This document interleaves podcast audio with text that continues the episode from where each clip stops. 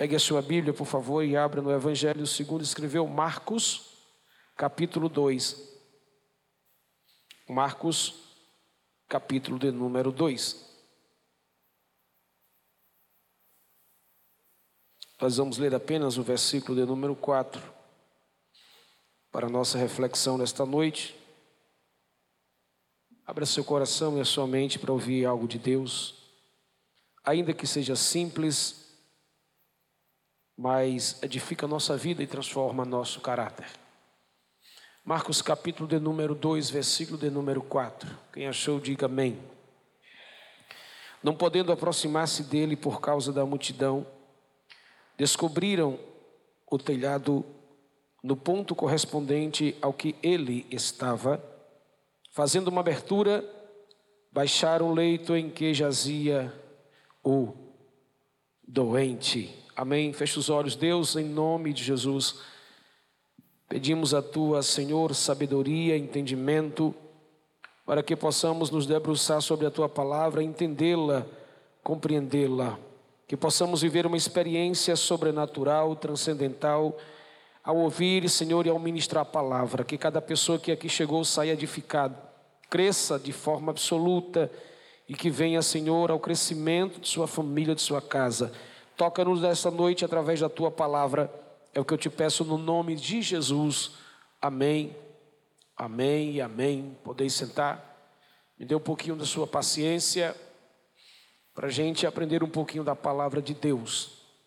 Estamos chegando ao final do ano e é justamente sempre assim, nós sabemos as muitas atividades ah, prende as pessoas e faz com que elas gastem tempo e a gente entende, mas nós vamos viver acima disso e aprender, crescer e desenvolver a nossa fé. Amém?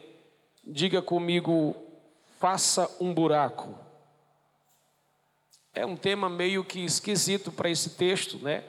Para essa história, para a nossa vida, mas há uma reflexão nesse contexto no todo que nos ensina muitas coisas.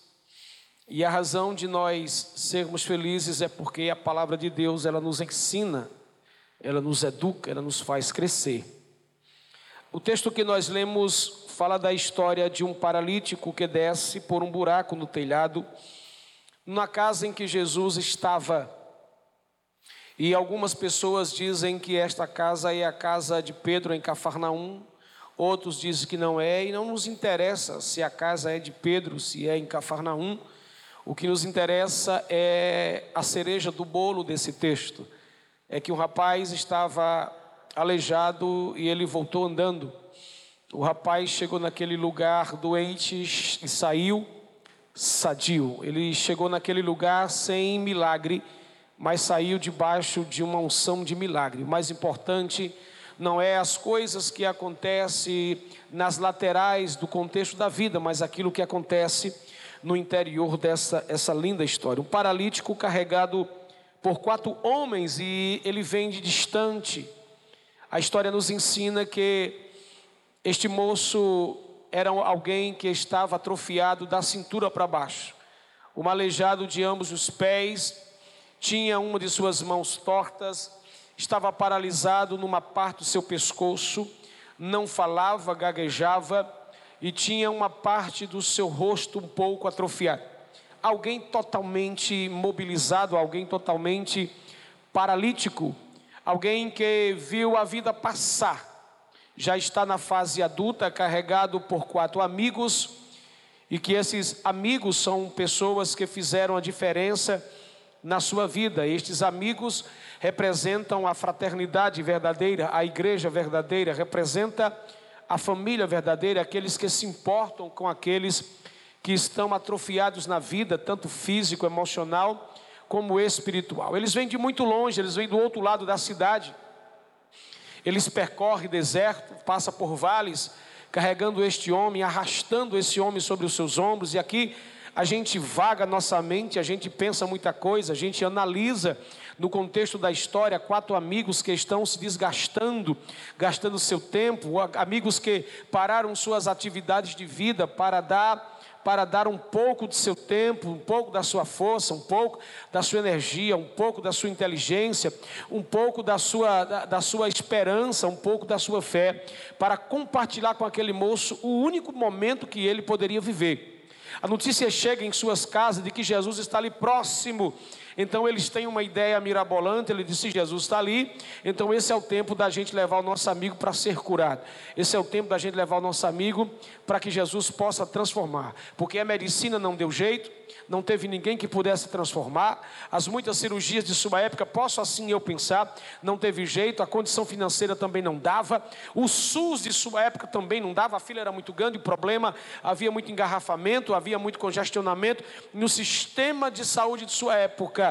Então a história diz o seguinte: eles ouvem Jesus, ele está em casa, nasce no coração deles a esperança. Porque não existe alguém que escute a respeito de Jesus que não sofra um impacto de esperança na sua alma. Quantas pessoas vão a, a, a, a um salão, quantas pessoas vão a uma terapia, a uma, a uma clínica de psicologia, quando as pessoas sentam num divã, quando as pessoas vão em um médico, quando as pessoas vão a alguém que tem ali uma especialidade na área da saúde, e as respostas são dolorosas e são terríveis, não tem cura para a sua doença, nasceu assim, vai morrer assim. É difícil, nós não temos nenhuma maneira, nenhuma forma de transformar a sua vida. Mas ouvi uma mensagem que entrou naquelas casas disse: tem um carpinteiro de Nazaré que está numa casa aqui do outro lado da cidade, que esse sim cura os enfermos. E a notícia é alvissareira, a notícia é avassaladora. Chega e quando chega a respeito de Jesus, nasce a fé. E a Bíblia diz que a nossa fé vem pelo ouvir a palavra de Deus. E eles ouviram a palavra chamada de Jesus está em casa. E pegam aquele homem, colocam sobre os seus ombros e eles percorrem uma distância. Sobe e desce, sobe e desce, cansa, vale, deserto, sombras cansam, chegam na cidade, na cidade procuram o endereço onde Jesus está, acham o endereço, vão até Jesus, e quando chega na casa, há uma surpresa, não foi tarefa fácil entrar naquela casa. Diga para alguém: a casa estava cheia. Ah, cheia na frente, cheia atrás, cheia do lado, cheia em cima. Gente por todos os lados, havia uma multidão. E aqui, amados irmãos, a gente entende que alguns fatores separavam aquele paralítico do milagre, do milagre dele.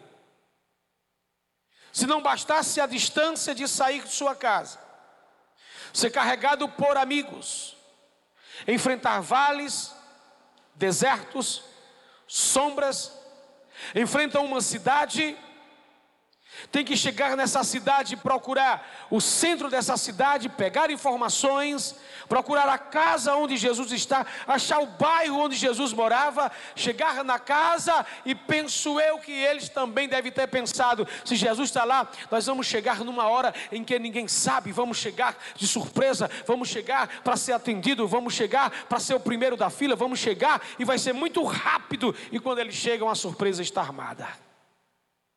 E aí, quatro coisas, quatro fatores separavam aquele paralítico do milagre dele. Primeira coisa era o fator físico. Ele era peso para alguém. Ele era cansaço para alguém. Os seus amigos já estavam cansados, exaustos, já estavam sobrecarregados, a casa estava cheia, Jesus estava lá dentro pregando, as multidões estavam eufóricas, ele percebe que o seu corpo é um tropeço para muitas coisas. E é aqui que eu entendo com você, que a Bíblia diz no verso 4, que eles não podiam se aproximar de Jesus. A vida daquele paralítico estava travada por várias distâncias distância geográfica, distância física, distância jurídica, distância emocional, fisicamente não havia nenhuma possibilidade para entrar. Acredito eu que ele pensou que nós temos viagem perdida. Chegamos na casa que ali representa um hospital, representa uma clínica, e nós temos viagem perdida, há muita gente para ser atendido, a minha senha jamais vai ser chamada, é impossível, vamos voltar para casa, vamos voltar triste, porque há uma multidão, há muita gente apertando, há muita coisa. Fisicamente ele estava angustiado.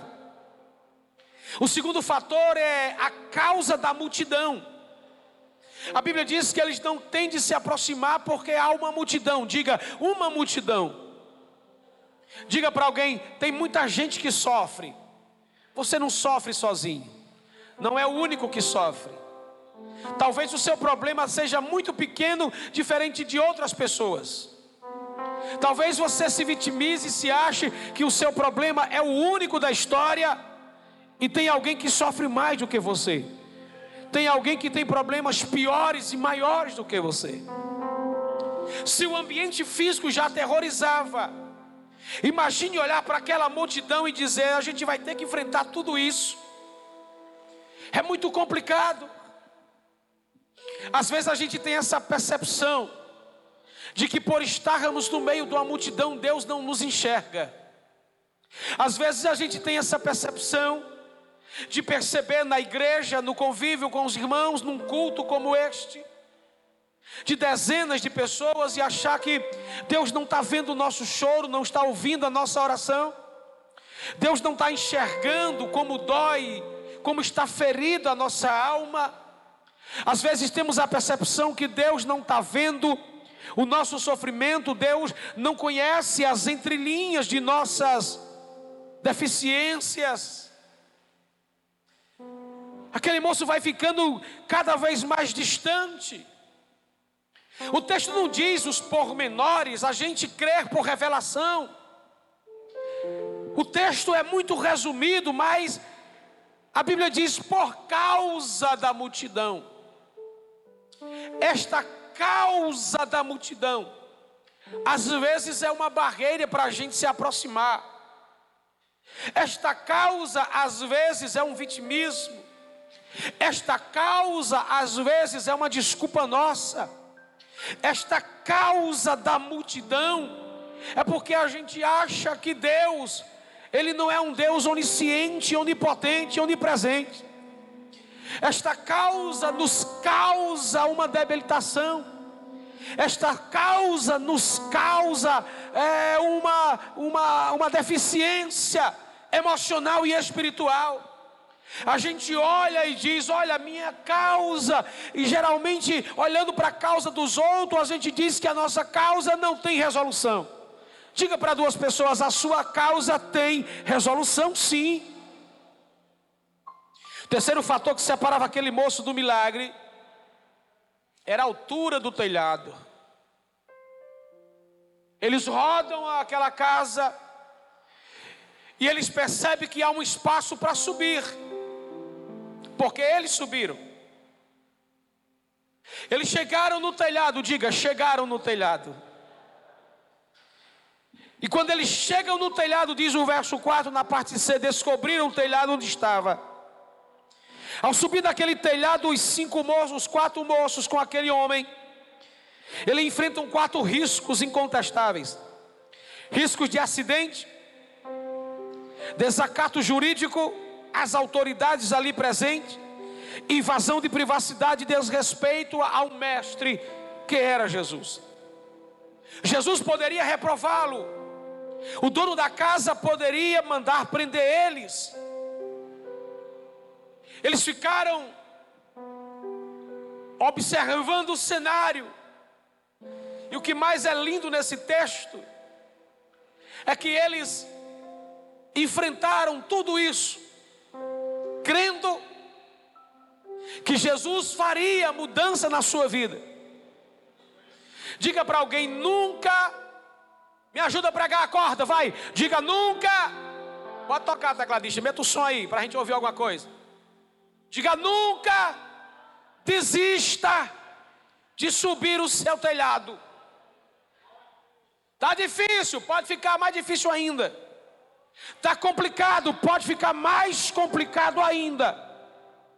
Mas enquanto você está tentando, enquanto você está se esforçando, enquanto você está numa dinâmica de vida, Jesus está te esperando chegar perto dEle.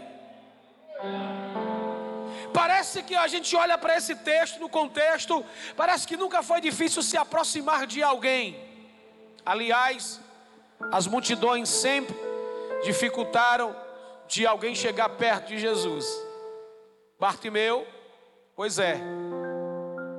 Complicado. Zaqueu, complicado. Mulher do fluxo de sangue, complicado chegar. Jairo corre, complicado. E sempre tinha multidão, mas todos eles por fé romperam a multidão. Estes moços não rompem apenas a multidão, mas ele sobe, diga, sobe acima da casa. E agora? E agora?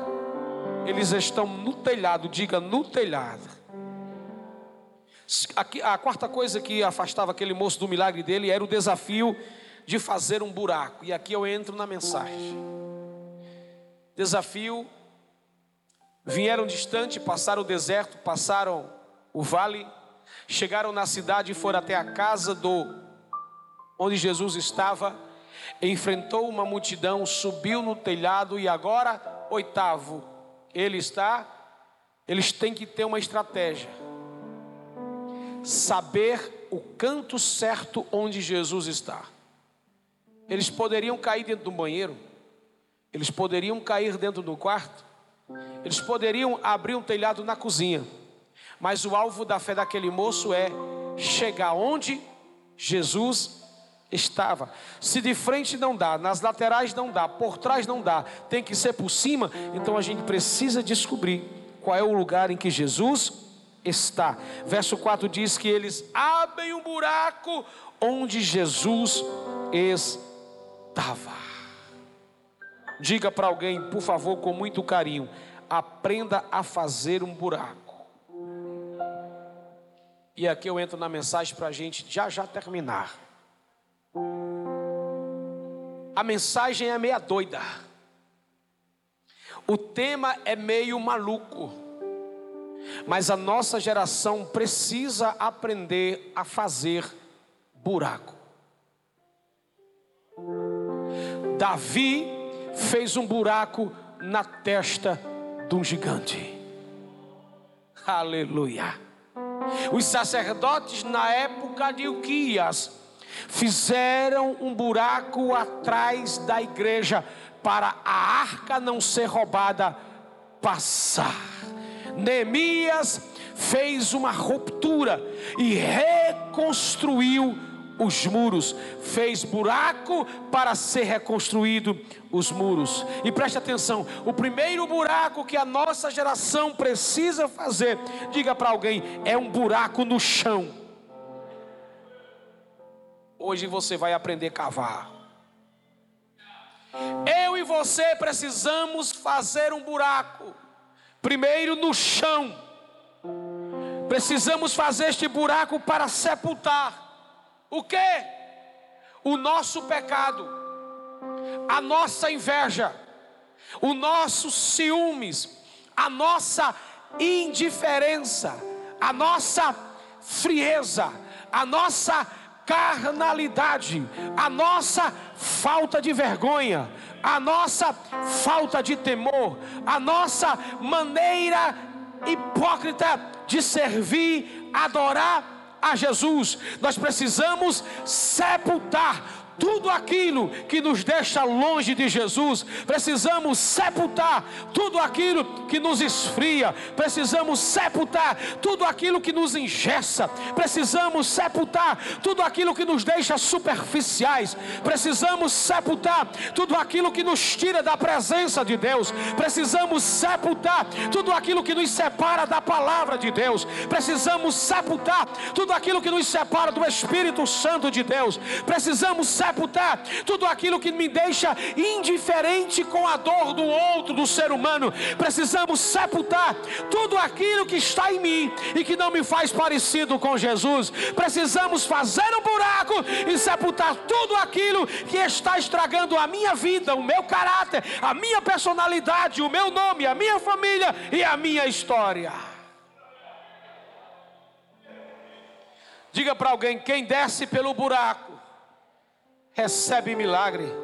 Ah, essa mensagem é só para quem é doido por Jesus. Segundo buraco que nós precisamos fazer é um buraco na nossa mente. Na nossa mente? É. Porque nós precisamos tirar de nossa mente, lançar fora os nossos ídolos. E o primeiro ídolo que precisa sair de dentro de você é o seu eu. Eu acho, eu tenho, eu posso, eu sei, é do meu jeito, é no meu tempo, é na minha hora, é esse nariz empinado, é esse jeito de olhar de cima para baixo para as pessoas, é esses ídolos que você tem da política, do futebol, da religião, ah, do mundo das famas, é esses ídolos ainda que ainda é, é carregado dentro da sua alma, que você ainda protege, que você guarda, que você cuida, que você alimenta, é esse desejo desenfreado pelo mal, pela carne, pelas coisas negativas. É esse desejo que você guarda dentro de você, que veio da cultura, que veio de um mundo velho. É essas coisas que precisam sair da sua mente. Os pensamentos de um passado velho, os pensamentos dos relacionamentos velhos. Você precisa agora que sair da sua mente por este buraco na sua mente, para que entre uma renovação, para que surja um novo homem, uma nova mulher, um novo rapaz, uma nova moça, para que crie nasça e, e desenvolva uma mentalidade cristocêntrica, real, verdadeira, suave, leve, tranquila. Você entende isso? Diga amém. Precisamos lançar fora a nossa incapacidade de não perdoar. A gente diz, não, pastor, a gente, a gente dá desculpa. A desculpa todo mundo dá. Você sabe o que mais tem atrofiado pessoas hoje?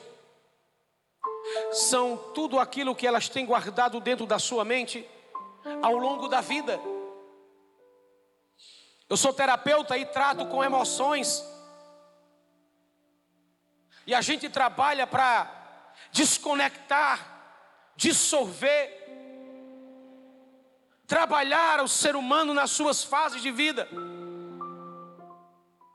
E pense como a gente carrega um turbilhão de coisas dentro de nós, inclusive crenças militantes que aprendemos com os nossos pais, que vem do nosso avô, bisavô, tataravô. E a gente entra na igreja, mas a igreja não entra na gente. A gente entra no Evangelho, mas o Evangelho não faz mudança na gente, por quê? Porque a gente se fecha numa mentalidade. E a gente carrega uma crença de que só funciona se for assim, desse jeito, desse outro jeito, daquela outra forma. Paulo escreve à igreja em Roma e diz assim: vocês precisam mudar a mente. E para que você mude a mente, você precisa fazer um buraco nela. Não é um buraco de, de meter uma faca, uma bala, não é, é, é espiritual. É você fazer uma ruptura e deixar primeiro sair o que não presta, para entrar tudo aquilo que é benéfico e presta para a sua vida. Eu e você precisamos limpar a nossa mente e jogar um lixo grande que tem aí de muito tempo fora. A gente está caminhando na terra dos viventes, mas a nossa mente está poluída, a nossa mente está tá atribulada, a nossa mente está perturbada, a gente está com a mente demoniada, está com a mente cheia de perturbação. A gente está andando, a gente vê uma coisa e já julgamos, achamos que é aquilo, mas aqui dali, aquele erro, aquele problema, é porque a nossa mente está perturbada. precisa limpar a mente.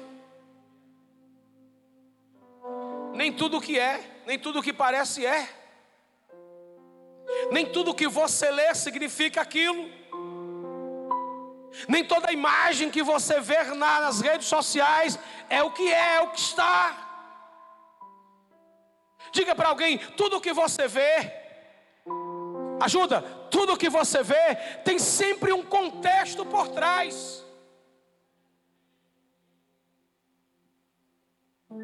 Tem gente que olha para uma igreja cheia e diz: Meu Deus, é um avivamento, e às vezes é só inchaço. E inchaço é doença.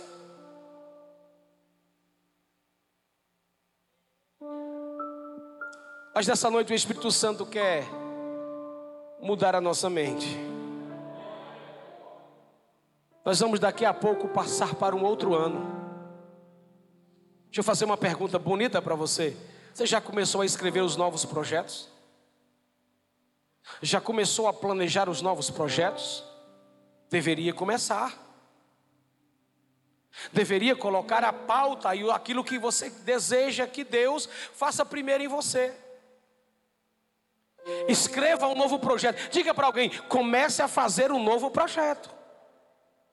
Vai passar para o ano que vem do mesmo jeito, cansado, velho, velha, ranzinza, chateado, frio, engessado, doente, pesaroso, com inveja, amordaçado, oprimido. Não, vamos melhorar esse negócio aí. E a primeira coisa que você precisa fazer é uma mudança radical na sua mente. Você precisa começar a mudar algumas coisas para que você possa experimentar qual boa seja agradável de Deus para a tua vida. Você precisa fazer uma mudança, uma limpeza radical. Quem está entendendo? Diga amém. Eita.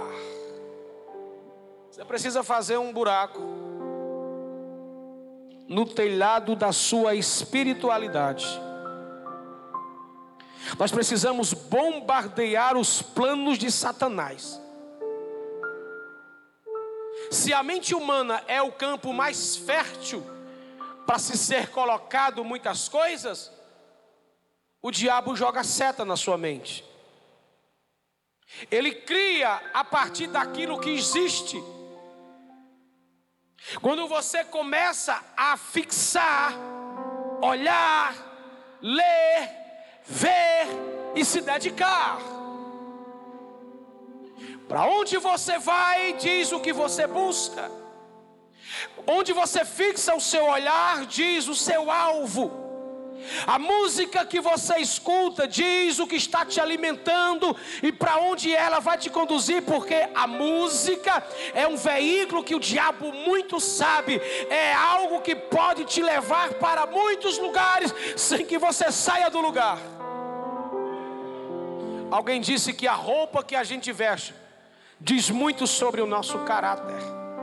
A forma como falamos diz muito do nosso mundo em que nós estamos é, entrosado, vivendo. Então perceba, a gente precisa fazer um buraco no mundo espiritual para que haja uma mudança em nós. Pastor, e o que é que eu preciso fazer? Diga para alguém: você precisa primeiro amar a palavra botar sua vida em uma vida de oração, jejuar e viver intensamente para Deus. Não é parede preta que faz a igreja crescer, não é iluminação bonita que faz uma igreja crescer, não é um telão bacana que faz uma igreja crescer, não é uma mensagem de coach que faz uma igreja crescer, não é uma mensagem intelectual que faz uma igreja crescer. O que faz uma igreja crescer, um povo crescer, uma família crescer, chama-se palavra, oração, jejum e vida de santidade. Tem alguém aí? Diga amém.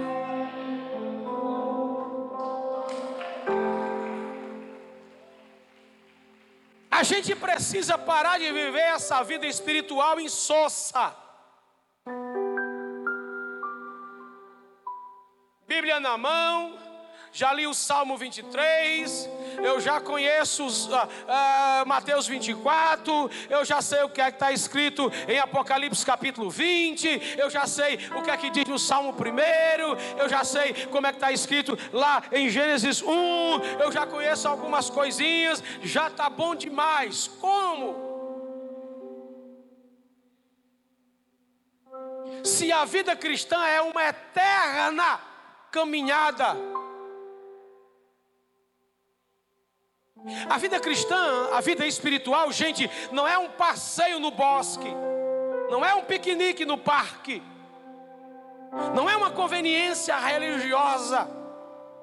Às vezes a gente abre o nariz, arregala os olhos e a gente caminha nessa multicores de fascinações de palco e luzes e fumaça, e isso é tudo bacana, legal, é beleza, é, mas se não houver um impacto de palavra para que mude a nossa vida espiritual e nada é a mesma coisa.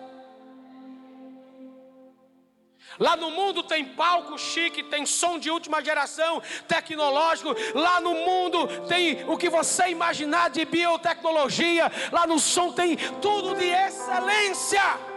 Mas não muda a vida deles. Eles continuam pior, continuam errando, continuam no pecado, continuam na sarjeta, continuam se afogando. Porque vida espiritual não é espetáculo. Vida espiritual Desculpa eu lhe dizer isso, mas vida espiritual é sangrar, sofrer, sentir o calor das chibatadas. Esse evangelho insosso que se prega aí, em que os cantores de forró cantam as canções, se emocionam e faz ui, me arrepiei e continuam dançando nu, falando sensualidade, se postando sensuais e dizendo eu sou daquela igreja e o mais importante é ter o nome da igreja. O mais importante não é ter nome na igreja, o mais importante é ter o seu nome escrito no livro da vida. Eu já fui dos palcos, gente. Doze anos tocando em banda, das sensações, das multicores, das luzes, dos aplausos, das cortinas, do som pesado. Lá no Rio Grande do Norte, as bandas quebra tudo, são ecléticas, tocam tudo. Do forró ao rock, ao jazz, ao blues, a, a, ao pagode, ao carnaval, à bagaceira de hotel para palco, de palco para hotel, e aquela vida lá de viagem, de sucesso, de glamour, só de cansaço, só de ilusão, só de, só, só, só de, de, de, dor de cabeça, só, só de doença, só de, de fadiga, só de exaustão, só de tristeza, só de angústia, só de depressão, só de dor. Bonito é viver uma vida espiritual sadia. Sabe o que é uma vida espiritual sadia? É aquela vida em que você vive ela de forma leve. Ai, pastor, a igreja é muito pesada, o departamento é muito pesado, sabe, ser crente é muito pesado, é muito complicado, é muita cobrança, é muita exigência. Não, não, não, não, não, não, não é isso não. Olhe para mim, quem alcançou a dimensão de viver o Cristo vivo, não vive uma religião morta. Vim para um culto é muito bom. Vim para um culto é vir na força da graça que nos faz leve para adorar a Deus. Às vezes a gente vem até de forma, desculpa a expressão, a gente vem de forma irresponsável para uma espiritualidade que não funciona. A gente vem para cá às vezes na marra e a gente parece que quer colocar Jesus na parede e dizer para ele: ou tu dá, ou tu dá, ou tu dá, ou tu dá, ou tu dá, e eu não quero mais te servir se tu não me der. E ele dá se quiser, ele faz se quiser. Ele opera se quiser, Ele liberta se quiser, Ele faz ficar rico se quiser, Ele cura se quiser, Ele é Deus. A teoria da prosperidade disse que nós humanos podemos colocar Deus no cantinho da parede e dizer para Ele: Olha, o Senhor vai ter que me dar, porque se o Senhor não me der, eu vou embora e não quero nada com o Senhor. E Deus ficava com medo, coçando, roendo as unhas, porque Ele não queria perder ninguém. Deus não precisa de mim, nem de você e nem de ninguém. Ele é Deus, Ele não se assenta no trono, na cadeira no, da monarquia de uma nação, Ele não é presidente da república, Ele não é rei dessa terra. Ele não é rei de Roma, ele é rei dos reis e senhor dos senhores. Ele se assenta no trono de autoridade, de poder e de glória. Ele manda no céu, manda na terra, manda no inferno. Ele manda na água, ele manda em mim, manda em você. Ele manda, ele é Deus.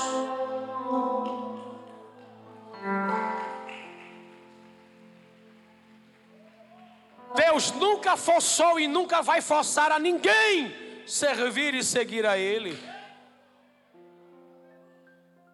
Tem que ser por amor. Sabe qual é a palavra que se alinha a amor? Gratidão.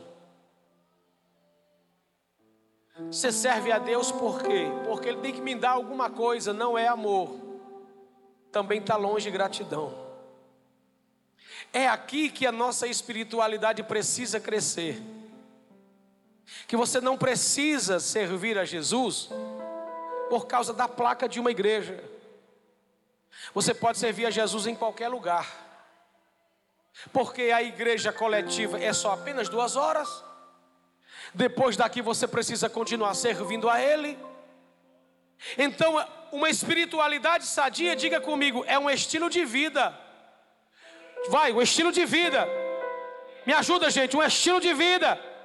Diz: fora daqui. É na sua casa primeiro. É com seus filhos, é com seu marido, é com sua esposa é com seus colegas, é com a sua família. Espiritualidade verdadeira não é aqui. Aqui é fácil ser crente, aqui é fácil levantar a mão. Aqui todo mundo é bonitinho, aqui todo mundo é santinho, aqui todo mundo é perfeito, aqui todo mundo é certinho, aqui todo mundo é bacana. Eu quero ver em casa, eu quero ver quando ninguém lhe vê, eu quero ver quando o teu pastor não te vê, quando o teu patrão não te vê, quando o teu marido não te vê, quando a tua mulher não te vê, quando os teus pais não te vê, quando ninguém te vê. Eu quero ver se essa tua espiritualidade funciona quando tiver só você e o diabo.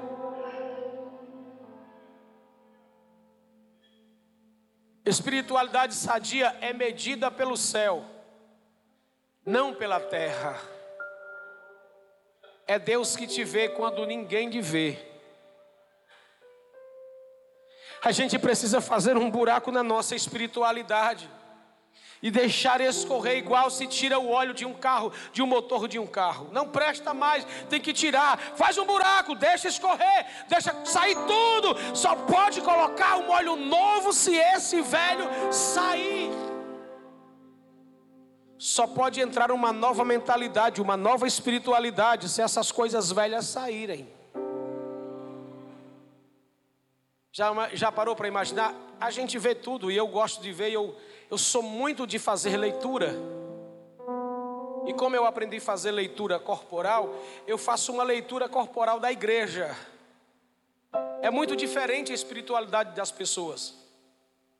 A uns chegam na igreja, parece que vem, parece que passou por cima, foi um trator, um, um caminhão, uma carreta, foi um trem, sei lá o que aconteceu. E parece que do começo do ano até o final do ano não houve cura. Aí a gente vê um culto que nem aquele de domingo, o culto que a gente vê a igreja voar a tampa da chaleira e sair isso aqui, Jesus arrebatar a gente, um chorando, o outro pulando, o outro se alegrando e tal. E no meio desse fogo, tem lá no meio, tem uns crentes geladeira, aquelas, aqueles iceberg, que parece que está no mundo da lua, hein? hein, hein, hein, hein, hein. Não sente nada, está morto. Vem para o culto, não entende uma mensagem, não discerne nada, só leva para a área da lógica, da ciência. Gente, aprende isso. As coisas espirituais se discernem espiritual mente, na carnalidade não funciona, na cultura não funciona, na psique não funciona, não funciona na logística da pedagogia humana da letra, não funciona, é espiritual, ela se aplica à sua espiritualidade. Mas como fazer uma leitura? se você não fez buraco para entrar algo novo aí dentro, para aquela coisa velha sair. Antes que você durma, eu termino. Nós precisamos fazer um muro, um buraco nos muros de nossa história. Nós precisamos fazer mudanças de comportamento. Nós precisamos fazer cirurgias espirituais. E toda cirurgia tem que ter um bisturi para fazer uma cisão, fazer um corte. E todo corte é uma ruptura. E toda ruptura é um buraco. A gente precisa cortar. A gente precisa arrancar algumas coisas para a gente mudar. A Bíblia diz que Isaías já era profeta no capítulo 6, ele tem um encontro com Deus. E ele muda o contexto de sua vida. O céu lhe toca, o céu lhe projeta, o céu lhe arremete, o céu lhe enche e ele muda.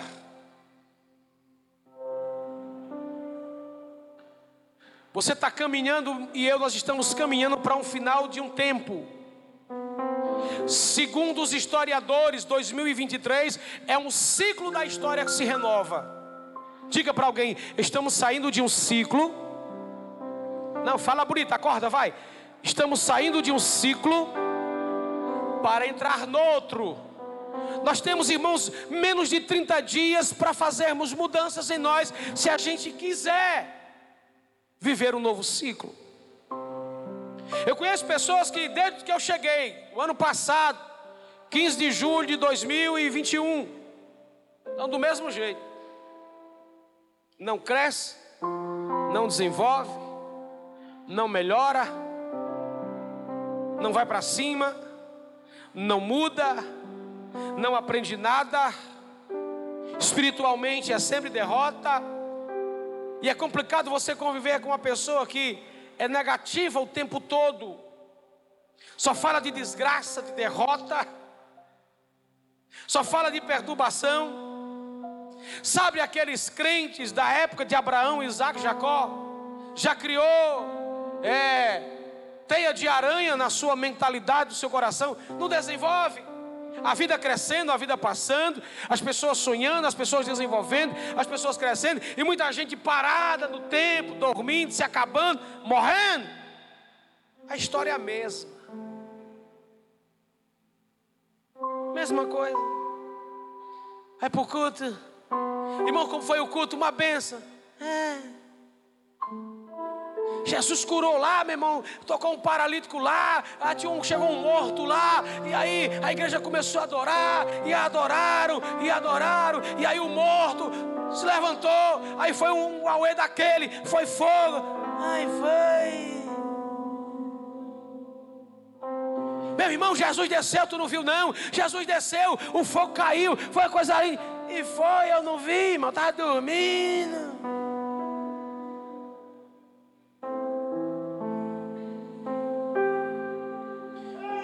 Bora ficar de pé para a gente terminar, vamos.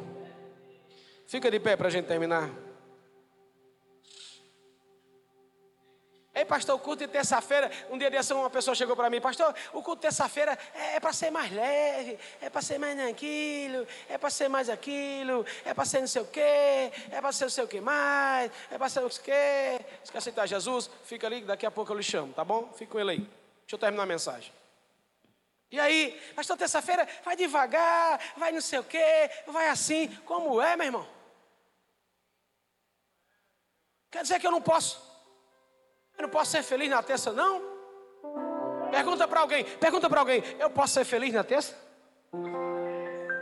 Quer dizer que, quer dizer que não é para mim me alegrar na terça igual domingo, não? Qual é a diferença do culto de terça para quinta e para domingo? É só a quantidade de gente.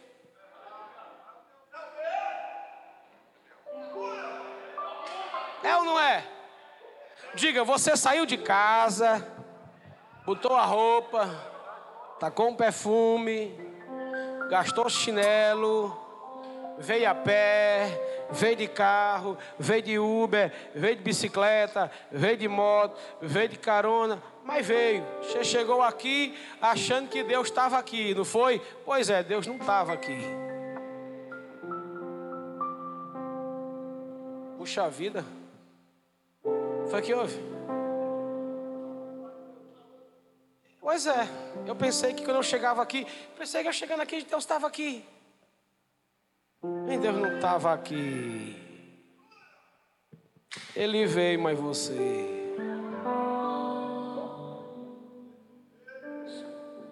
Deus não é um ser que entra aqui quando o vento entra e senta numa cadeira e fica esperando os seus filhos chegar e fica preocupado: será que veio? Será que não veio? Será que veio? Será que não veio? Por acaso quem não veio para o culto hoje perdeu Deus? Hã? Não. Talvez alguém está em casa ou no trabalho vivendo uma guerra, um problema, uma dificuldade. E Deus está lá dizendo para ele e para ela: Estou aqui também com você. Diga para alguém: A tua sorte é que Jesus muda a tua história. Qual é o segredo dessa mensagem, pastor? Vá até Jesus, em frente à multidão, faça um buraco no telhado e vá até Ele. Você interpreta isso do jeito que você quiser.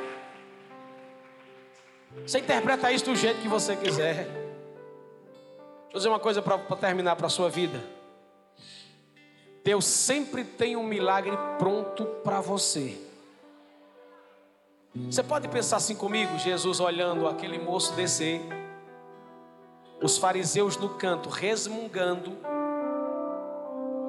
os discípulos olhando para Jesus e para aquele homem, olhando a situação do povo o dono da casa preocupado, coçando a cabeça. As pessoas que estavam lá na frente queriam estar perto de Jesus, olhando para aquela arrumação. Aí Jesus disse uma coisa linda. Antes daquele moço chegar, Jesus olhou para cima e disse: Perdoados estão os seus pecados. Aí aqui no canto, aqui no canto, os hipócritas da religião diz: Quem é este que diz que pode perdoar pecado? O que eles não entenderam, olha para mim, isso aqui é profundo, gente. O que eles não entenderam é que Jesus estava indo lá na casa daquele aleijado, lá no passado dele, lá na mesa da família, que diziam, dentro da sua cultura, esse aleijamento é fruto de pecado dos nossos antepassados. Porque os nossos antepassados pecaram, por isso que nasceu aleijado. Já parou para imaginar? Não sei se você já ouviu no meio das pessoas do mundo elas sempre dizem que uma deficiência de alguém, elas sempre dizem que uma pessoa que vem especial é fruto de um pecado que elas praticaram, e não é. Jesus, quando diz para aquele moço, Jesus entra na alma dele, que ouviu a vida toda a família dizer: a culpa disso é você, a culpa disso é você, você é um pecado, você é um pecador, o, peso do pecado dos nossos antepassados está sobre a sua vida, você é um moribundo. Ele passa a vida toda escutando: pecador, miserável, a alma, se não bastasse atrofiamento do seu corpo, a sua alma se atrofiava. Jesus olhou para ele e viu o seu passado, viu sua casa, viu sua família e disse: Ei moço, perdoado estão os teus pecados. A palavra de Jesus vai no passado, a palavra de Jesus vai na família, a palavra de Jesus vai na mente dele, a palavra de Jesus vai na alma daquele moço e já destrava a alma, já destrava o nervo da alma, destrava as emoções, limpa as emoções, deixa ela pronta, deixa ela maravilhosa, deixa ela limpa para depois trocar o seu físico. O que é que o Senhor quer dizer com isso? Que primeiro o Senhor cura a tua alma para depois tocar o seu corpo. Primeiro ele cura a sua alma para depois tocar o seu corpo. Porque depois, primeiro a alma e depois o físico. Porque primeiro é o espírito, segundo é a alma e por último é o físico. É isso que Deus Jesus fez com aquele homem.